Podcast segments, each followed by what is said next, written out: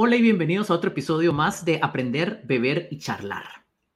Hoy vamos a estar platicando sobre ética en la inteligencia artificial, todas las ramificaciones que tiene esto, qué implica, por qué es importante conocerlo. Y para platicar sobre el tema, además de las ya populares bebidas incluidas en todos los episodios y las obsesiones, tenemos a un invitado que conoce detalles sobre mm, ah, cómo podemos abordar esto desde diferentes posiciones y que nos va a facilitar esta discusión sobre, por un lado, ética y por otro lado, la inteligencia artificial y todo lo que implica.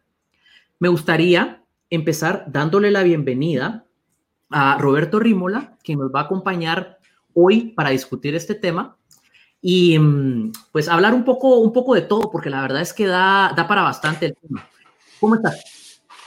Todo bien, muchas gracias por la invitación, gracias por tenerme. Qué bueno estar acá, qué bonito hablar de este tema.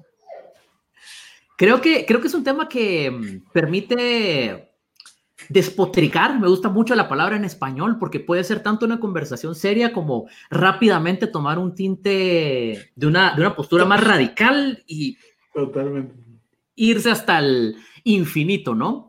Pero antes de entrar con el tema en específico, todos los episodios tenemos um, una charla que compartimos con una bebida. En este caso yo tengo un, té, está haciendo un, poco de frío. Tengo que confesar que tenía mucho tiempo de no estar en Guate para esta época. Mi cumpleaños fue hace poco y tenía 10 años de pasar mi cumpleaños en el extranjero. Ya no me acordaba lo mucho que llovía en, julio en Guate y estoy pasando un poco de frío, entonces tengo un tecito, un, té fancy que es de chirimoya. Me puse a buscar un poco de la, de la fruta esta y resulta que es de la misma familia de la nona. El té, el té es genial porque es té verde, me gusta mucho el té verde y pues una empresa lo mezcló y agregó otras cosas en las notas del episodio, les dejo la, los links, pero por eso ando con un tecito. ¿Vos qué estás tomando? Yo, eh, pues viejo capitalismo puro, eh, Coca-Cola, en su envase de vidrio, que cualquier amante de la Coca-Cola les va a poder decir que sabe totalmente diferente y es muchísimo más rica que cualquier otra presentación. Es increíble. Realmente eh, me digan hipster, no me importa, pobre los gringos, que en realidad creo que ya no la pueden conseguir así en vidrio, sino le dicen Mexican Coke, pero uh -huh. nosotros sí. Lo bueno de estar aquí en el tercer mundo, hay que darle el lado positivo. Sí, eso me, me, pasó una vez que pedí a domicilio usando Grubhub y decía Mexican Coke, entonces tenía mucha, mucha duda de qué era lo que iban a enviar y era una, una coca en botella. Una coca aéreo, así le dicen sí, sí, Mexican Coke. y ¿cómo, ¿cómo le haces para conseguir tu, tu stock de, de cocas en botella de vidrio? Mi stock de coca, fíjate que tengo un dealer, eh, realmente no puedo decir su nombre, no, no, eh, tengo una tienda abajo en el primer nivel del edificio. O sea, él ya sabe que soy su cliente, o sea, realmente trabajo para él y para sus cocas, o sea, no, no hay de otra. Soy bueno, por adicto. lo menos es, es fácil devolver el, el, envase, ¿no? No, sí, totalmente. No, además sabe dónde vivo, entonces, si no devuelvo el envase, pues. Y además de la bebida, pues comparto a veces una obsesión, la obsesión del día, un tema que he estado leyendo últimamente. El otro día en otro podcast que tengo, platiqué con un amigo de teorías de conspiración y después le estaba contando a otra persona acerca del programa y me dijo, me preguntó si habíamos hablado de la, de la teoría de conspiración o leyenda urbana de que Australia no existe. Y se me olvidó, no, no, hablé, no hablé de ese tema, pero me puse a leer un poco más y, bueno, si nunca lo han escuchado, pues hay, hay una teoría que dice que Australia no existe, es un lugar donde los británicos prácticamente tienen una cárcel, estoy tratando de decirlo bonito, pero, pero los británicos han conquistado buena parte del mundo y se supone que en un punto decían, vamos a Australia para indicar que se iban a llevar un grupo grande de personas a desaparecerlos y las personas que viven ahí son actores pagados, si viajas a Australia, entonces eh, da vueltas el avión y luego te dejan una isla en Sudamérica. Es decir, hay, hay todo, todo un andamiaje de ideas detrás de esto, me parece maravilloso, sobre todo porque no es un país tan pequeño. Pero está, estábamos hablando, hablando con, con Roberto y me comentó que no es el único país. No, yo he oído también otras teorías locas. Geográficas. Sí, sí, sí. Por ejemplo, que no existe Uruguay. Entonces estaría bien interesante saber cómo juega la Copa del Mundo Uruguay contra Australia, ¿no? O sea, ¿de dónde son esas personas? Claramente son actores. Los uruguayos pueden oh. ser argentinos. Ah, mira. Y los australianos. Los, los australianos. No sé. ¿Neozelandeses? ¿Neozelandeses? Puede ser. Pues, si Nueva Zelanda existe también, porque al paso que vamos. Es posible que muchos países sean una mentira. Por ahí nos mandan un, saludo desde Bogotá, Colombia. Esperamos que Colombia sea existe. Sí, sí, eso es clave, que, exista. Eh, ahorita que mencionaba lo geográfico, me recordé. No sé si escuchaste esta, ah, esta, esta app que te manda a hacer quest geográficos. Se llama Random Nautas. Una, cosa así.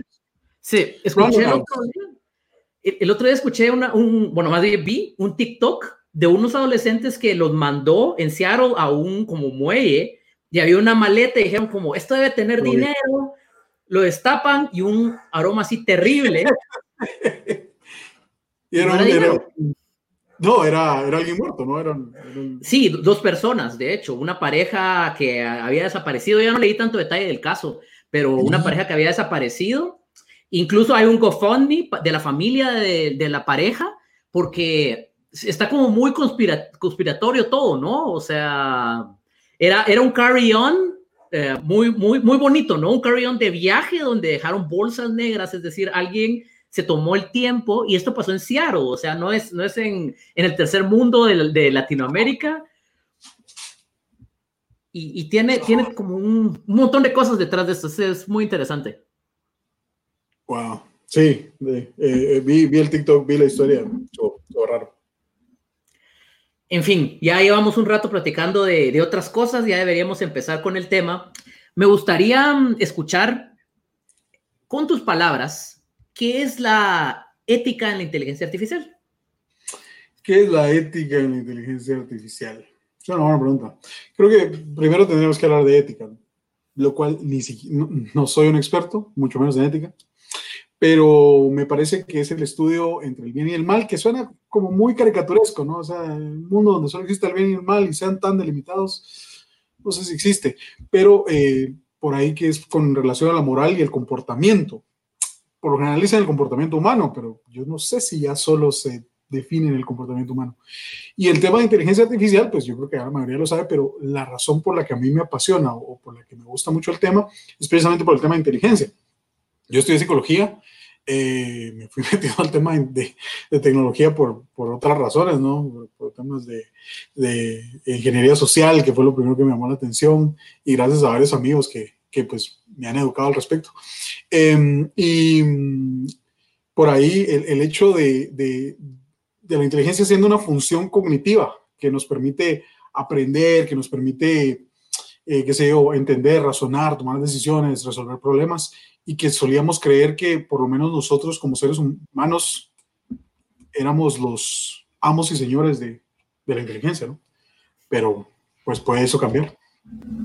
Hay, muchas palabras clave en lo que estabas comentando ahorita. De hecho, cuando le estaba poniendo título, dudé entre la ética de la inteligencia artificial o ética en la inteligencia artificial, porque la, inteligencia artificial es como una disciplina amplia. Eh, yo, yo lo veo como un embudo donde AI es lo, lo, más amplio, un poco más angosto está Machine Learning o aprendizaje automático, y todavía más angosto, aprendizaje profundo o Deep Learning.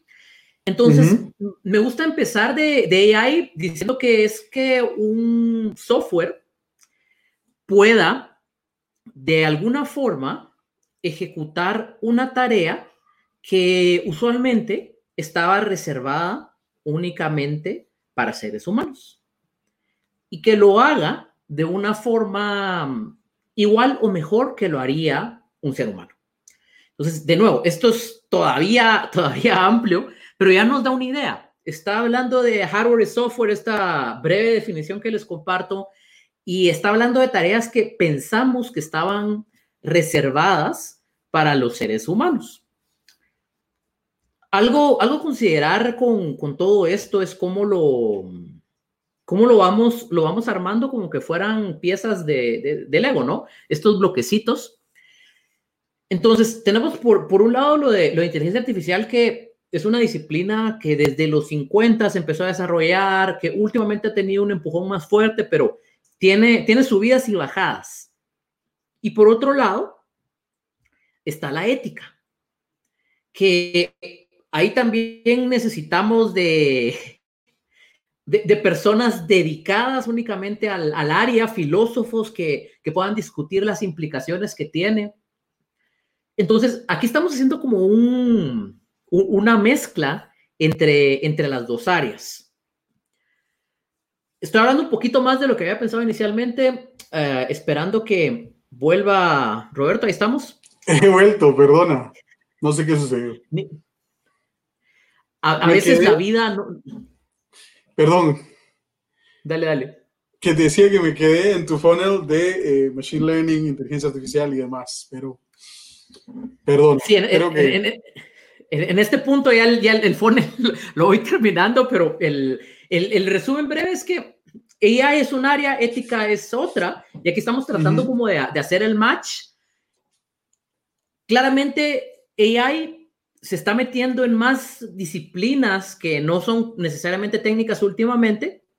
Y la ética no es de que no, no tenga una naturaleza similar o que no esté presente, sino que de alguna forma la absorbemos y hablamos de ella coloquialmente, ¿no? Entonces, ¿cómo, ¿cómo miras esta, este vínculo entre las dos áreas? Entre ética por un lado e inteligencia artificial por el otro. Eh, yo creo que el, el tema clave es eh, que no, sabe, no podemos predecir o no podemos ver más allá de nuestras propias limitaciones. ¿no? O sea, no podemos ver más allá de la inteligencia o más allá de nuestra propia inteligencia. No podemos predecir qué va a pasar con algo que sea más inteligente que nosotros. Y es lo que llaman la singularidad tecnológica, ¿no? el, el tema de la superinteligencia. Entonces, adentrarnos en ese mundo sin tener las reglas claras, resulta ser bastante peligroso. No solamente desde el lado humano, que desde el lado humano ya hay bastante peligro, ¿no? O sea, tenemos el peligro que ya vivimos en sociedades sumamente desiguales y que la automatización, eh, la inteligencia artificial y, los, estos demás, eh, estas demás tecnologías podrían solo incrementar ese tipo de problemas, exponenciarlos, ¿no? Sino que también podrían cambiar radicalmente eh, la forma en la que los seres humanos vivimos.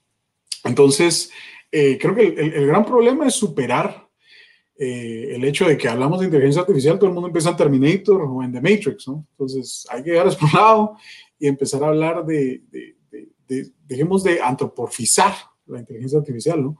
Y centrémonos en qué es, qué posibilidades tiene, pero también, obviamente, los peligros que tiene y que obviamente nos podrían sobrepasar si no los entendemos adecuadamente y a tiempo ya no es una conversación sobre si la inteligencia artificial va a venir o no va a venir, o si va a llegar o no va a llegar a estos niveles. La pregunta es cuándo va a suceder y si vamos a estar listos para cuando eso pase. En, algunos lugares, a mí me gusta mucho la, distribución del Banco Mundial sobre el ingreso y el nivel de vida que llevan las personas que lo dividen cuatro, en cuatro niveles no tanto como, como a veces coloquialmente se habla del primer mundo o el tercer mundo. Aquí hay cuatro niveles de acuerdo al, ingreso y la, mayor parte del mundo ya está en los niveles superiores. El nivel más alto es a partir de 32 dólares diarios. Entonces, hay países que están en, nivel 1 que están teniendo estas discusiones desde hace ya varios años. Tengo presente, por ejemplo, a Suecia, que mm, desde hace un par de años escuché que tenían una discusión en el Congreso es, eh, sobre cómo legislar qué empleos iban a permitir que mm, una inteligencia artificial pudiera llevar a cabo. Esta es una pequeña ramificación de todo el tema, pero lo que me parece curioso es la diferencia que hay entre un país que tiene ciertas características que ya está teniendo esta discusión versus otros países que están en el otro extremo. El nivel 4 es vivir con un dólar diario y hay muchas personas sobre todo ah. en Centroamérica, Latinoamérica, que, esa es su realidad. Entonces, aquí eh, la, discusión todavía es de, penetración del Internet, por ejemplo. Y en medio se habla mucho de transformación digital A mí me encanta el, el, término, porque con un amigo lo que decimos es transformación digital significa queremos hacer un cambio, pero no tenemos idea de cómo hacerlo. Entonces, entre, entre este, todo este panorama y acercándolo un poco a, a nuestra realidad, ¿cómo, cómo miras esa discusión de, de, los principios éticos para un país como el nuestro, en el, en, me refiero a Guatemala, en el que claro. todavía nos hace falta un avance tecnológico? Claro, eh, y no solo tecnológico, sino, vos mismo lo hablabas, también eh, el tema jurídico, también el tema legislativo. Eh, por ejemplo, según datos que vi en fredstoursfield.org, no, no sé cómo pronunciarlo correctamente, pero había una correlación directa, o hubo una correlación directa entre el, el, el ingreso medio con el incremento en la productividad. Básicamente iban de la mano. O sea, iba eh, a mayor productividad, mayor ingreso medio de las personas de Estados Unidos hasta 1989, cuando esas dos curvas se dejaron por un lado y a pesar de que la productividad siguió incrementando, el ingreso medio incluso decreció.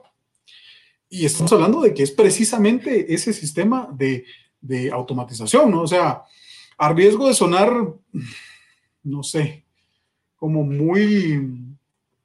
Eh, como, no sé, muy, marxista, aunque tal vez si Marx me viera, de repente se revuelca en su tumba. Eh, la automatización permite que se cambie, se, o se, sí, se, cambie de un lugar a otro el capital por la labor. La, fuerza de la labor termina siendo irrelevante a partir de la fuerza del capital. O sea, mientras más capital tengo, más puedo invertir en en automatizar y entonces la labor humana se vuelve totalmente irrelevante. Eh, entonces, en países como el nuestro, que están primero tan atrasados en términos de, de desarrollo, que están tan atrasados en términos de, legislación laboral, que están tan atrasados en términos de, o sea, de, sabemos que contamos con altas, alti, eh, con, con tasas altísimas de corrupción. Entonces, ¿cómo no va a suceder que tengamos capitales amplios dispuestos a invertir en automatización y que eso deje totalmente irrelevante a la labor humana y que eso solo contribuya a esta desigualdad que cada vez es más grande en los países latinoamericanos. Entonces, al final es así. Esto, lo puede permitir no solamente la tecnología, sino también procesos legislativos que no están a la altura, como en el caso de países más desarrollados, que puedan proteger eh, el, bien común. ¿no? Contrastándolo un poco, uh, hablaba, hablaba de Guatemala porque lo, los dos somos guatemaltecos y tenemos la, la, realidad en las narices, pero contrastémoslo un poco con, llamémosle líderes en, en la región latinoamericana, pensemos en, en Chile, en Uruguay, en lugares grandes como México, Colombia, Perú, eh, algunos líderes en innovación, incluso por ahí podría estar Costa Rica, hay, hay, mucha diferencia en cuanto a las implicaciones éticas o la, la discusión ética que, que, vamos a tener en los próximos años comparado con, por ejemplo, el Triángulo Norte, Guatemala, Honduras, El Salvador, algunos países de, del sur que no, no tienen el mismo desarrollo como Bolivia o algunos casos extremos que um, las condiciones son, son, externas como Venezuela, por ejemplo. ¿Cómo, cómo miras esa discusión en el, en el eh, ecosistema latinoamericano con las diferencias que tienen los países? Es, es, bien interesante porque por un lado uno podría decir, todavía falta tiempo, pero por otro lado, ambos sabemos que el, el RPA, por ejemplo, el Robotic Process Automation, ya se está dando en muchos de los países de la región. Ya sabemos que, que las tareas repetitivas eh, de contaduría, de logística, de procesamiento de datos, son fácilmente automatizables y entonces eso va a repercutir, obviamente, en nuestra región también. Pero sin ir tan lejos, por ejemplo, eh, yo sigo un chico que no recuerdo el nombre, creo que es Rodrigo, eh, no recuerdo bien su user, pero el tipo es eh, un, un, influencer guatemalteco que tiene un Tesla. Hace poco estaba mostrando cómo el Tesla, con la nueva actualización, estaba manejando autónomamente aquí, en, en, en, nuestras calles, ¿no? en nuestras calles del Triángulo Norte, en un país donde 49% de la población es analfabeta. Entonces, es bien contrastante porque ya sabes que la autonomía de carros existe. O sea, eso ya, ya, ya, ya está. ¿Cuánto va a tardar para que empresas como que, que, que, están procesando, que están preparándose para, para automatizar los camiones de carga en los Estados Unidos, puedan hacerlo en cualquier otro lugar. Y eso representa ahorrar costos en salario, optimizar costos en logística, eh, no tener que preocuparse por sindicatos o unions de, transportistas. ¿Y cómo significa eso en los Estados Unidos? Que, hay bastantes leyes donde federalmente no pueden manejar más de 11 horas los, los, que manejan. Los conductores de camión. Los conductores de camión. ¿ah? Entonces, ¿cómo eso les va a afectar a, a todas estas personas en nuestras regiones, sabiendo que muchos de esos de esos trabajos eh, podrían desaparecer y cómo eso va a impactar el mercado, ¿no? O sea, eh, el problema es que esto da para tantas conversaciones, ¿no? O sea, ya pasamos eh, aquel, aquel ejercicio clásico del trolley, ¿no? Donde mueves el trolley, se muere uno, o lo dejas así como está y se mueren cuatro. Entonces, el clásico ejemplo de, de, ética, de si intervenís solamente se muere una persona, o si no intervenís se mueren cuatro. Pero ¿qué tal si esa persona es tu abuelita? Y así. Y de la misma forma, un carro autónomo. ¿Estarías en un carro autónomo sabiendo que ese carro tiene la directriz de matar a cuatro personas, o mejor dicho, de matarte a vos adentro por no matar a cuatro personas, que sería lo éticamente correcto? ¿Comprarías ese carro? ¿O te sentirías como caminando por una calle sabiendo que un carro está por ahí protegiendo como directriz primaria a quien va adentro? O sea, ¿Y quién es responsable al final? ¿no? O sea, si, pasa algo malo, es responsable el programador, es responsable la empresa que lo hizo, es responsable quien lo compró. O sea, esto da para tantas aristas. O sea, hay aristas sociales, hay aristas eh, éticas, hay aristas eh, filosóficas, hay aristas legales. O sea, e, ese es, el punto más, más amplio, creo que, que, que en nuestros países, a pesar de estar en desarrollo, esta tecnología ya se encuentra disponible y ya está ahí. O sea, literalmente podemos verla en la calle. Sí, sí, es muy, muy cierto eso, cómo early adopters logran romper un poco la, conversación y la, la, forma en que se desarrolla algún cambio tecnológico importante por eso, por el, por el acceso temprano.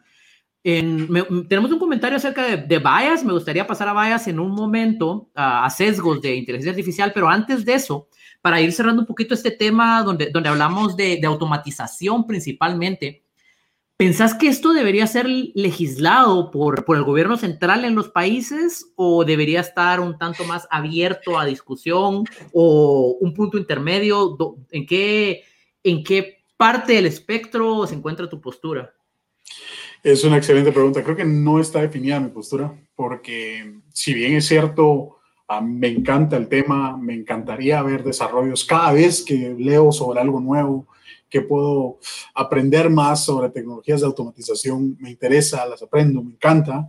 Eh, también sé que esto representa eh, impactos a, cosas más grandes que yo mismo, ¿no? Entonces, yo siempre he creído que, eh, creo, que creo que la frase es de Star Trek, ¿no? el, el bien de la mayoría siempre está por encima del bien de la minoría.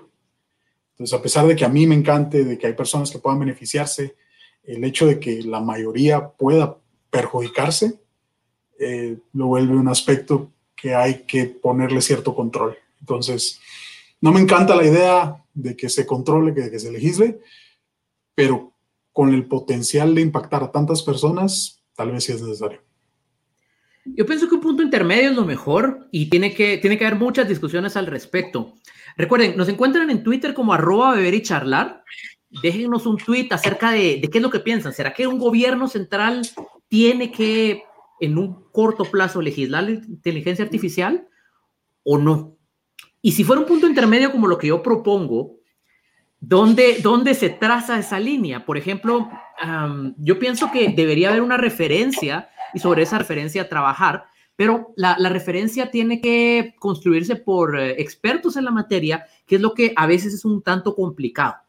Y además del Twitter, pues nos pueden escribir a aprender, beber, charlar, arroba gmail.com con comentarios, dudas, sugerencias, quejas e ideas acerca de, otros temas. Para no alargarnos eh, tanto, sí, sí, sí, dale. Solo, solo eh, tal vez no tendría que ser dicotómico, ¿no? No, no, no solamente hay de estas opciones. Total. También está el caso, en la otra superpotencia que no es Estados Unidos es China. Xi Jinping ya dijo que en 2025 ellos van a alcanzar a los Estados Unidos y para 2030 ellos van a liderar el camino. Y, no es para nada descabellado. 17 unicornios tiene China en, temas de, inteligencia artificial y ya se saltaron las, las tarjetas de crédito. Podés pagar literalmente por productos y servicios con reconocimiento facial. Y eso es asombroso, pero también qué implicaciones tiene, ¿no? Sí, es, eh, eh, y tiene que ver un poco lo que quería dejar ahí la, la, pregunta abierta también, porque en caso de que se legisle por el gobierno central, va a depender mucho de la mm, filosofía política que sigan las personas a cargo, y en algunos países es mucho más marcado.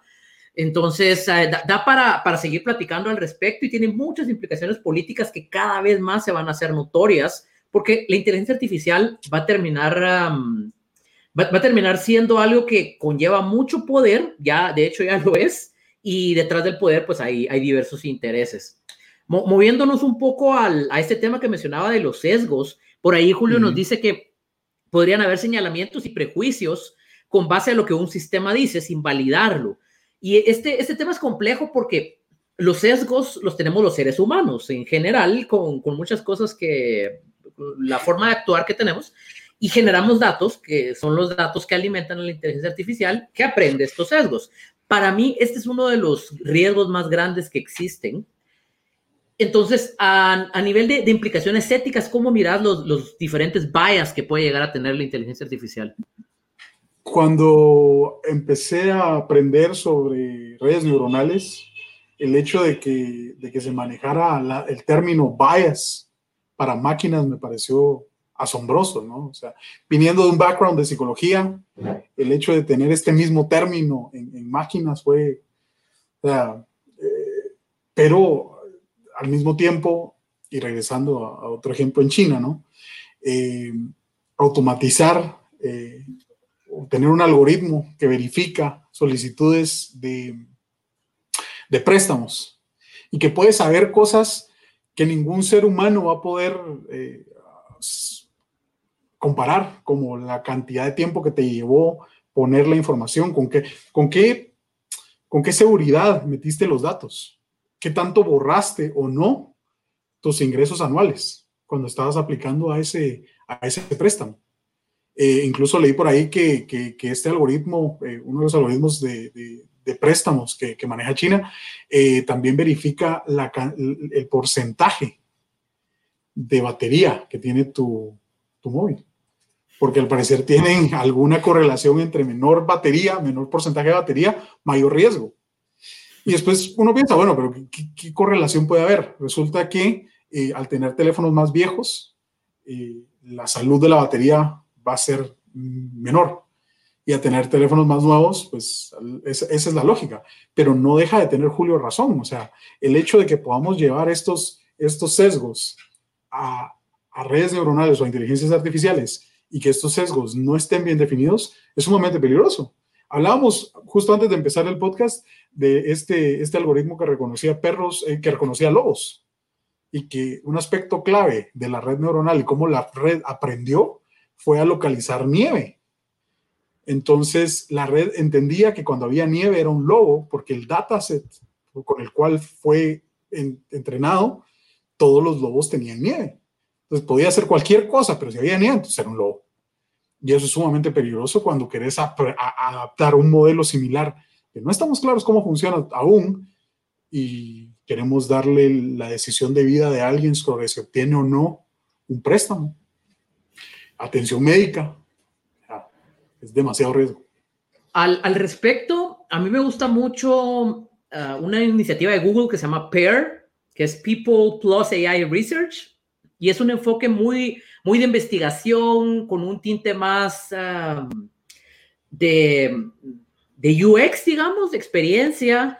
Normalmente las personas con las que he estado en contacto que trabajan research o UX research su, su background es de psicología porque de, de, alguna forma les permite enfocarse en ciertas áreas que un, un, tanto un diseñador gráfico como un computer scientist no ven en, en primera instancia. Entonces, con, Pair fue un equipo multidisciplinario que desarrolló dentro de Google esto y tiene varios capítulos el, el libro de guía que utilizan. Y dos cosas puntuales me gustaron mucho y pienso que esto tiene que ser clave para, para cuando se tiene la discusión de cómo implementar inteligencia artificial, porque usualmente una persona técnica secuestra la conversación y dice, yo soy el que sabe, yo sé hacer modelos en TensorFlow, uh, nadie me va a decir nada. En realidad, todas las voces aportan y es muy importante escuchar todas las voces, en concreto con dos cosas. La primera es que pienso que las empresas que quieren automatizar tienen que ver para adentro antes que para afuera, para construir inteligencia artificial. Es decir, va a afectar al usuario final indirectamente. Se recomienda que afecte primero a las operaciones propias. De esta forma, es un poco más sencillo detectar algunos de estos sesgos.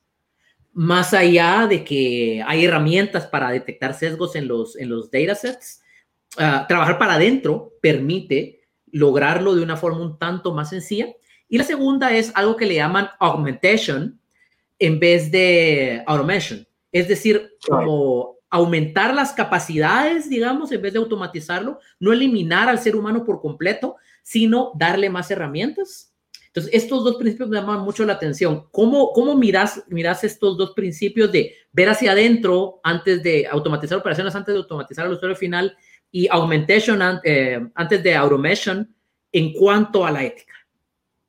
Pues yo creo que eh, este ha sido un, parte de los aspectos eh, claves por los que ha tenido éxito UiPath, porque el modelo de UiPath para, para Robotic Process Automation es precisamente va por el hecho de que tu gente, la gente que conoce, tus tu subject matter, tus expertos en materia, son quienes proponen tus, tus modelos de automatización y precisamente augmentation, ¿no? No vamos a reemplazar a un ser humano sino vamos a descargarle el trabajo operativo para que pueda hacer otras cosas. Ese es el sales pitch, ¿verdad? Ese es, ese es el marketing propaganda. Pero no deja de tener un punto válido, porque entonces la tendencia se va a, ustedes que son los expertos en materia, propongan modelos, obviamente se recompensa, y no solo son modelos propuestos internamente, hay eh, el experto en materia es quien los propone, sino que aparte hay menos riesgo de que, de que las personas peleen contra este cambio porque ellos mismos lo están proponiendo. Entonces, me parece un modelo espectacular. Y segundo, no sorprende que, que, haya tanta gente con background este, en este tipo, por ejemplo, en psicología, porque estamos hablando justamente de inteligencia artificial. Y uno de los riesgos es cómo medir algo que es más inteligente que un ser humano. Y ahí está el problema. En este momento no tenemos un modelo adecuado para medir inteligencia. El, el, el IQ, el CI, es un modelo súper anticuado que solo medía información aprendida versus eh, tiempo cronológico. No tiene sentido. Después se dio el modelo de las multiinteligencias, que a pesar de que es un punto de vista muy interesante, no hay ninguna evidencia científica sustancial que te diga esto es cierto. Nada más pareciera una bonita idea para que nadie se sienta tonto porque todos somos diferentes. Muy lindo si queremos que nadie se quede atrás, o sea, perdón si suena mal, pero es muy poco práctico el modelo de medir la capacidad de inteligencia de agentes inteligentes, porque ya no solo estamos hablando de seres humanos, tenemos que hablar de agentes inteligentes, humanos o no. Entonces, nos sorprende, eh, pero al mismo tiempo eh, también deja de, cada vez con este tipo de modelos, se deja de tener control. ¿Y por qué el control es importante? Regresamos a las implicaciones que pueda tener para todos. Ya, que mencionaste eso de la inteligencia, a mí me gusta mucho hablar de, de inteligencia. En algún punto me, me interesé bastante por filosofía de la mente. Y la inteligencia, un, amigo me decía que es maravillosa porque probablemente alguna persona puede decir, yo soy alto o, yo, no soy tan alto. Creo que esto varía de acuerdo al país. Aquí en otras áreas de Latinoamérica decimos chaparro o alguna otra palabra. Alguien podría decir, yo tengo la nariz eh, muy alargada o yo soy de nariz un poquito más plana, chato, decimos aquí. O ah, mi, mi, piel es de cierta tonalidad de, de color y, como que lo aceptas, ¿no? Puedes decir, aceptar algunas cosas que, que no cumplís con el estándar, entre comillas, pero nadie, nadie va a decir, yo tengo menos inteligencia. O sea, todo el mundo te puede decir, yo soy, uh, yo tengo menos estatura que lo normal, tengo menos peso o más peso o más estatura, pero nadie te va a decir, yo tengo menos inteligencia del promedio. Te pueden decir lo contrario, tengo más en esta área y, mm, eso me parece curioso porque pareciera que al distribuirse la inteligencia a todos nos tocó el promedio, lo cual rompe un poco esta idea del, del promedio, ¿no? e-, eso por un lado, y pienso que también ahí es complicado medir la inteligencia y también es complicado medir el proceso de aprendizaje tal cual. No, no es, no es totalmente claro, pero hay una, claramente hay una asociación, no es totalmente claro cómo aprendemos y, cuál es la mejor forma de, modelar el, proceso de enseñanza y aprendizaje.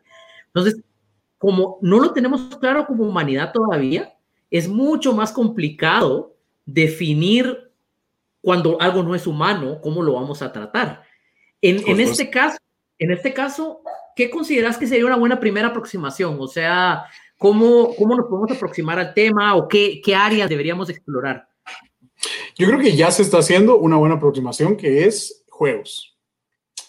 Cuando hablas de juegos, tenés que resolver problemas. Tenés dos agentes o más agentes inteligentes teniendo que competir o colaborar en juegos que tienen un objetivo claro y que tienen que resolver un problema para generar, para lograr ese objetivo. Entonces, ya lo hemos visto. Tenemos a Kasparov perdiendo en ajedrez. Claro, fue fuerza bruta, pero, pero perdió. Tenemos a la máquina esta que juega Jeopardy. Tenemos a AlphaGo ganándole al pobre Elise Doll, que el otro día vi el, documental brutal verlo perder. Se retiró, se retiró después de esto. De, fue brutal, o sea, realmente el equipo de Google, ellos mismos lo dijeron, querían celebrar, pero no podían celebrar porque el hecho de ver, ya no se, ya no se trataba de que Lee Sedol representando a Corea o, representando el, el, campeón mundial, estaba representando a la humanidad y verlo perder de esa forma tan frustrante las tres veces es impresionante. Pero al mismo tiempo, el hecho de que puedan, ahí sí, aumentarse, ¿no? Eh, augmentation, ¿no? Eh, poder, poder crear cosas que a ningún ser humano se le han ocurrido, eh, simple y sencillamente por esta iteración tras iteración, tras iteración, tras iteración de aprendizaje, que sencillamente no es posible para un ser humano, eh, creo que ahí está, ahí está la clave. Em, ¿Qué otras formas hay para, para, para, medir? Pues yo creo que la medición de inteligencia más, eh, más práctica, más simple, es la resolución de problemas. Entonces, eh, el problema está en cómo los planteamos, ¿no? Porque recuerdo, recuerdo un, un ejemplo de que a una, a una red neuronal le dieron problema de caminar de A a B, ¿eh? Con dos piernas y podía hacer lo que quisiera. Y al final lo que terminó haciendo fue, hizo crecer las piernas de la distancia de A y B y solo se dejaba caer. Entonces no está rompiendo las reglas, está, está resolviendo el problema, está logrando el objetivo, pero la directriz no es totalmente clara. Y ahí está el problema con nosotros mismos. No tenemos directrices claras ni objetivos claros para muchas cosas. No nos ah, ponemos y, y, ahí es importante lo que mencionabas de los juegos formales, porque tienen restricciones, reglas, objetivos, todo definido muy bien. Y por eso creo que es un área en la que han habido bastantes avances. Por ahí alguien nos deja un comentario. Eh, no, este no es, dejaron otro y me equivoqué. Este sí es. Sam, eh, saludos a Sam. Donde, donde mencionaba que habla de la eficiencia. Y, y eso es interesante porque en muchos casos la, la, eficiencia se ha tomado como un sinónimo de inteligencia, cuando en realidad no es cierto pero nos ah, guiamos por un, por un trabajo terminado. en, en, en, este caso, es muy fácil caer en eso, en, en eficiencia o en, cumplir ciertas, ah, ciertas características previamente definidas, y es importante tener en cuenta el, lo que implica que un, un agente sea inteligente o no. Ahora sí veamos el, el siguiente comentario de, de Julio. Que, que, que, por cierto, antes de que pases al Julio, solo regresando al de Sam, por supuesto que Sam va a pensar de esa forma, yo conozco a Sam, Sam es una de las personas más eficientes para analizar datos que conozco, pero, ahí sí que pero, eh, eh, el tema es, eh, ¿será que solo eso es inteligencia? Yo, opino que no. Nick Bostrom planteaba, planteaba, tres riesgos de superinteligencia en, en en su libro Superinteligencia, uno que era velocidad, que era misma capacidad de cognición humana a mayor velocidad. Entonces era una superinteligencia, obviamente, a partir de pura optimización, que sería este caso, ¿no?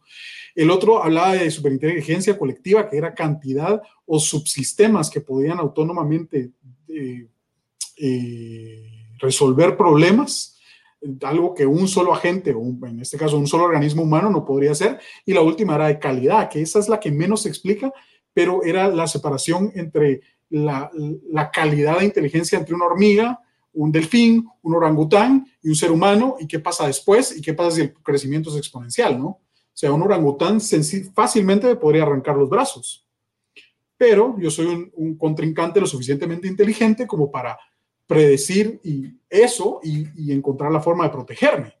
Entonces, de la misma forma, solo ese pequeño paso entre orangután y yo, entre un ser humano y una superinteligencia, ¿qué implicaciones tiene? Sí, total. Y, ahí da también para, para, mucha discusión sobre qué implica cada cosa. por, por, los comentarios, vamos a volver un poquito al tema de, de legislación, pero con un enfoque distinto. Ah, Julio nos habla de, los ah, derechos de autor y de patentes al respecto de modelos. Cuando, cuando se trabaja con Machine Learning, principalmente con Deep Learning, la red neuronal se representa en un modelo y ese es el, resultado ya entrenada. Entonces, con ese modelo, ¿qué pasa? ¿Será que se puede patentar? ¿Qué, implicaciones éticas tendría esto? Wow, qué buena pregunta, Julio. Yo creo estamos aquí para hacer ese tipo de preguntas, eh, no, necesariamente para responderlas, porque definitivamente, o sea, ¿cómo podrías, eh, cómo podrías patentar una inteligencia? Definitivamente es posible, obviamente. Ahora, eh, es posible patentar algoritmos, es posible patentar todos estos modelos, pero ¿qué implicaciones tiene eso? No lo sé, la verdad no lo sé, porque entonces llegamos a la siguiente fase de la discusión. Más allá de inteligencia, de agentes inteligentes, más allá de agentes que pudieran simular o no emociones, que, yo sé que suena raro, pero ni siquiera es tan raro. Yo recuerdo en 2010 creo que salió este juego eh, The Force Unleashed, que es uno de Star Wars, que, bueno, yo recuerdo mucho ese, ese juego porque eh, salió con, eh, creo que debutó Euforia este, este motor, Euforia. Y lo que hacía Euforia, o lo que lo describieron en ese momento, los tecnicismos, pues ya no sé qué tan cierto será, pero la forma en que lo describieron era para optimizar la programación, los agentes, ¿no? los NPCs, los non-playable characters, Euphoria los dotaba de un sistema nervioso central muy básico, pero que parte de eso era la habilidad, o, o mejor dicho, la forma de autoprotegerse. Entonces, estás hablando de un de un agente virtual con un sentido de autopreservación. y entonces, eso ya de por sí da miedo, ¿no? Pero, ¿y qué tal si nos vamos al siguiente nivel? ¿Qué tal si hablamos de una conciencia? A mí me gustó mucho, eh, tengo un amigo en, China, hablamos solo por, por, redes, ¿no? Eh, no sé cómo pronunciar su nombre, entonces yo le digo Tony, eh, pero la forma en la que, sí, la, él me dijo que le dijera Tony, la forma en la que él me describió cómo, cómo, cómo, se define la conciencia. Porque primero los psicólogos no hemos definido la conciencia. Que el psicólogo que te diga que algo no es cierto. Pero en términos de, de redes neuronales, la conciencia debería ser que el agente pueda, pueda reconocer qué inputs son externos y qué inputs vienen de la misma red o de las convulsiones, ¿no? Entonces, eh, ¿Qué tal si hablamos de conciencia? ¿Es posible patentar una conciencia?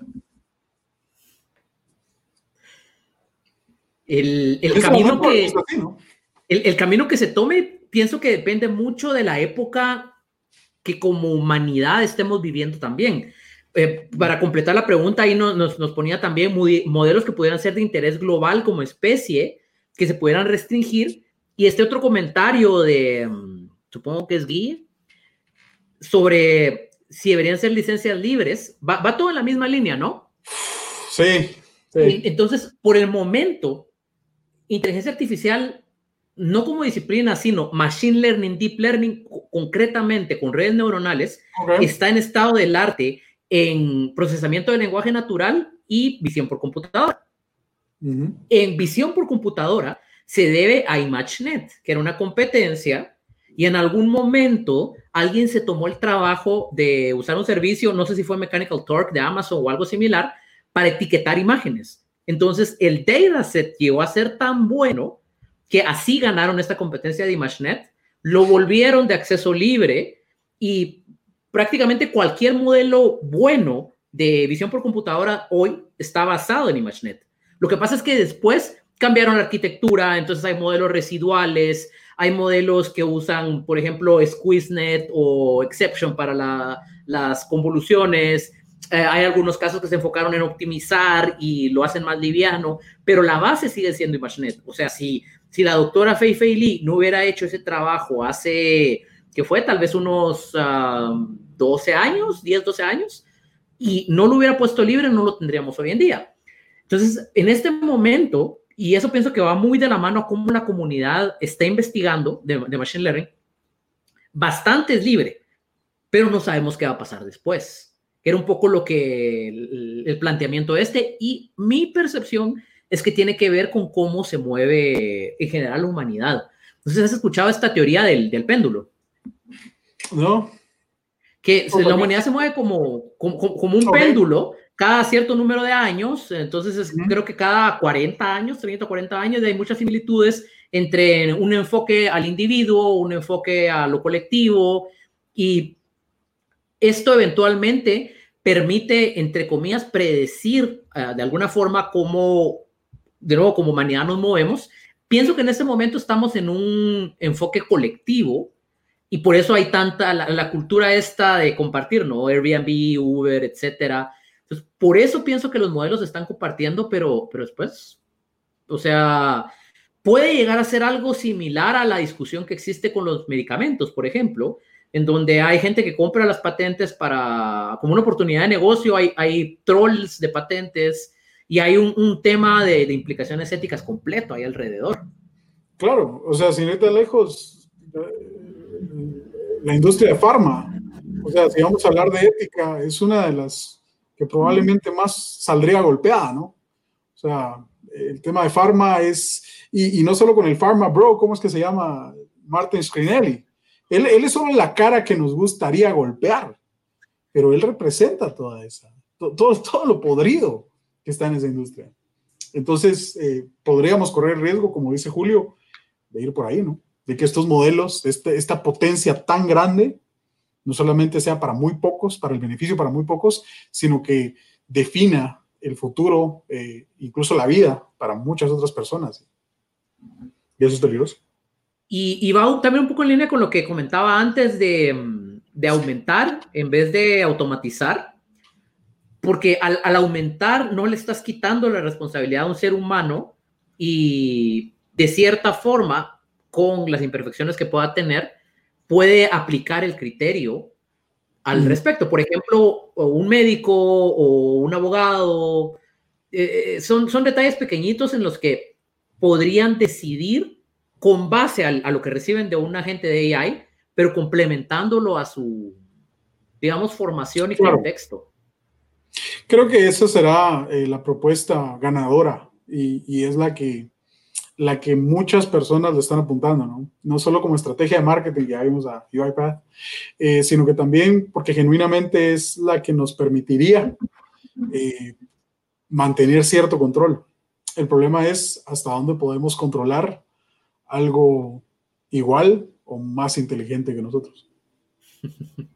Hay una, una pregunta muy, muy interesante. Bueno, hemos platicado un par de cosas uh, al, al, respecto de, de, ética y de AI. Me gustaría ir uh, dándole cierre con algunas conclusiones del, de los grandes temas que hemos platicado. ¿Cómo, cómo, lo, ¿Cómo ves una perspectiva a corto plazo? Es decir, alguien que le llama la atención tanto ética como AI, ¿qué rumbo crees que va a tomar uh, esta área? ¿Qué rumbo? Eh, pues yo creo que siempre hay rumbos más prácticos, como es la gente que se dedica a la investigación, al desarrollo eh, de modelos, al desarrollo de... Y hay, hay gente que nos interesa mucho hacernos las preguntas, ¿no? Y cómo, cómo esto va a transformar.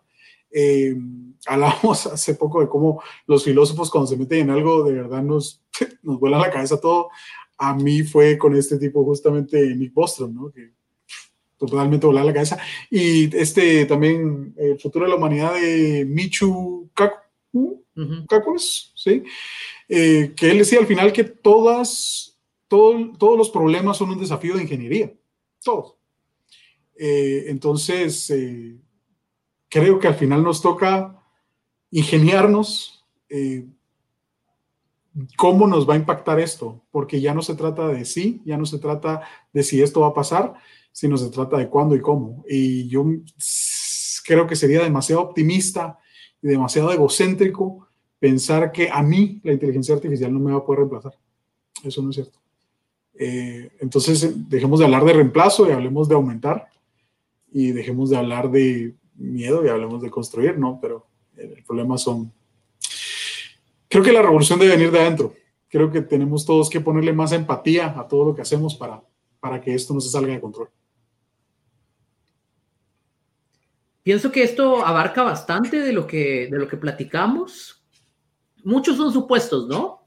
Estamos en, en una en una época en la que a pesar de que esto ya es una realidad, no, no lo estamos viendo a qué va a ocurrir, sino ya está ocurriendo, todavía nos estamos planteando preguntas. Por lo, por lo tanto, creo que es muy, muy interesante esa oportunidad de hacer grandes preguntas y encontrar grandes respuestas. En, en este sentido, y mm, para sobre todo recomendar a la gente que nos, que nos va a escuchar uh, más adelante, a la gente que nos está viendo, algo de bibliografía muy concreta que recomendés, tal vez algo de lo que has mencionado o... Bueno, estos, dos que mencioné, eh, súper recomendados, eh, Superinteligencia de Nick Bostrom y El futuro de la humanidad de Miko, Michu Kaku, eh, 21, 21 lecciones para el siglo XXI, creo que también es, es un espectacular. Sí, eso es muy bueno. Sí, sí, creo que ahí, hay muchísimo. Y ahorita, ese no sé si recomendarlo aún porque todavía lo estoy empezando, pero se llama Cómo ser competitivo en la época de la era de IA. Eh, lo tenía por aquí, pero ya lo cerré, ya lo cerré. Eh, pero googleenlo, eso es, es, es, muy bueno y creo que a partir de mañana voy a empezar a leer algo que me acaban de recomendar que se llama, se llama You Look Like a Thing and I Love You. Lo recomendó el señor Adrián Catalán presente con ustedes. Entonces, eh, sí, eso, eh, por lo menos sin, sin, sin, ir tan tanto a aspectos técnicos, ¿no? Si ya quieren adentrarse a aspectos técnicos, eh, el, la gran barrera con la que yo me topé con términos de modelos de, de, de, de redes neuronales es que pues de plano yo pasé de noche eh, álgebra lineal, a pesar de que mi papá es maestro de matemática, ¿no? Eh, y creo que sin eso estás perdido. Eh, pero sí, eh, yo creo que cada vez va, va, a haber más coding como servicio y, y cada vez hay más opciones de, de bueno, eh, ayer estábamos justamente hablando con una, eh, por Facebook con Walter, creo que lo conoces, eh, y le mandé un, un, un, meme que era este gato que la señora le alega, ¿no? Y le dice, que eras un full stack, y el gato le contesta, sí, full stack overflow, porque... Me sentí demasiado identificado. Eh, y pues sí, o sea, depende mucho de, de, de, qué lado lo quieran tomar. Si ya están adentrados en esto, pues creo que lo que le dije va a ser más temas filosóficos. Si no están adentrados en esto, eh, trabajen en las bases porque si no les va a pasar lo que a mí me pasó y es, yo no soy ingeniero, yo no vengo de ese background, eh, pero me llama mucho la atención, me apasiona muchísimo el tema, entonces eh, preparar las, las, las bases, ¿no? Porque si no, no se puede. Buenísimo, muchas gracias. ¿Alguna última cosa que quisieras uh, como agregar como conclusión? Pues muchas gracias a todo el mundo que estaba comentando, a, Julio, a Guido, a Sam, eh, gracias a todos los que lo vieron o todos los que lo van a ver que ya no sea en vivo. Eh, qué buena onda y qué bueno que estemos teniendo estos espacios de conversación. Y gracias a vos por, por la invitación y por hablar.